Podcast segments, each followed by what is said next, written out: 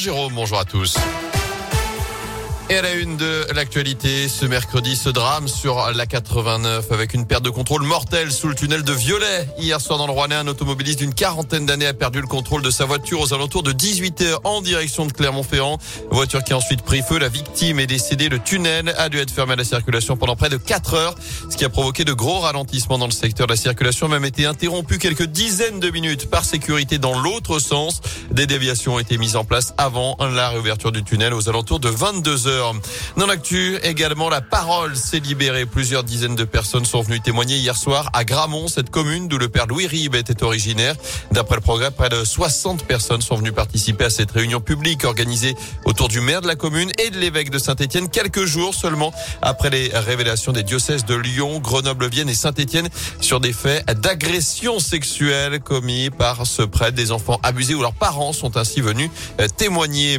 Jean-Michel Blanquer, droit dans ses le ministre de l'Éducation ne démissionnera pas après ses vacances controversées à Ibiza. Il l'a assuré hier soir aux 20h de TF1, défendant à nouveau son droit de prendre des congés. Il a quand même dit qu'il comprenait la colère des enseignants et reconnu une erreur dans le choix de la destination de ses vacances, alors que les syndicats appellent à une nouvelle journée de mobilisation demain dans les écoles, collèges et lycées. Sur le front de l'épidémie, on a battu un nouveau record hier, plus de 460 000 nouveaux cas de Covid ces dernières 24 heures. C'est 26% de plus par rapport à mardi dernier. En revanche, l'impact sur les services de réanimation diminue légèrement.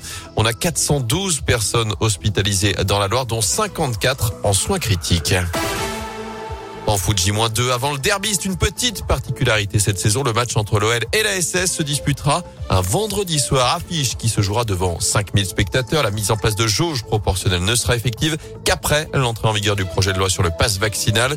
Et côté terrain, ce ne sera pas une affiche de haut de tableau entre l'OL 11e et des Verts relégables. Les Stéphanois ne seront évidemment pas favoris de ce 124e derby Anthony Perel. Oui, car difficile de faire pire timing pour les Verts. Dernier de Ligue 1 avant d'aller défier l'OL. Une réaction est forcément attendue surtout face au rival Timothée Kolodziejczak. J'espère bien, j'espère bien. Un derby, c'est un match à part. Voilà, il nous faut des points. C'est un match euh, important pour nous, pour euh, la ville, pour les supporters. Et on va, on va se donner à, fond pour, euh, pour aller chercher un résultat là-bas. Il faut, commencer à prendre des points parce que ça commence à être difficile. Le problème, c'est que Saint-Etienne aborde ce derby en étant dans une spirale infernale. Six défaites de suite en championnat. Même pas peur pour Pascal Duprat. Moi, ça fait peu de temps que je suis là. Donc, je suis pas encore euh, perclus de trouille. Ça arrivera pas, hein. Ok? Parce que j'ai pas ça dans mon, dans mon ADN. On se servira pas de cette frustration c'est mon premier derby et probablement mon dernier. Donc euh, on va le préparer. On va le préparer. On va très bien le préparer. Restera ensuite à matérialiser tout ça sur le terrain. Ah ouais, la SS c'est donc vendredi soir 21h et en attendant l'arrivée d'Eliakim Mangala à saint Ignacio Ramirez quitte déjà la SS après seulement 6 matchs depuis l'été dernier.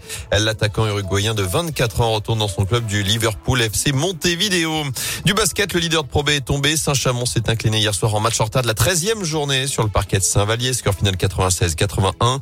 Les Couramio restent en tête du classement avant d'aller à Boulazac samedi. Ce week-end, on suivra aussi le derby en première division entre l'Asvel et la Chorale de Rouen. Ce sera dimanche à 17h. Enfin, programme chargé ce matin pour les Bleus à l'Open d'Australie avec le coup d'envoi du deuxième tour. Corentin Moutet est en ce moment sur les cours à Melbourne en attendant le début des matchs de Benjamin Bonzi, Adrien Manarino et Gaël Monfils. Notez l'élimination cette nuit chez les filles d'Harmonitan qui a dû abandonner en fin de troisième set.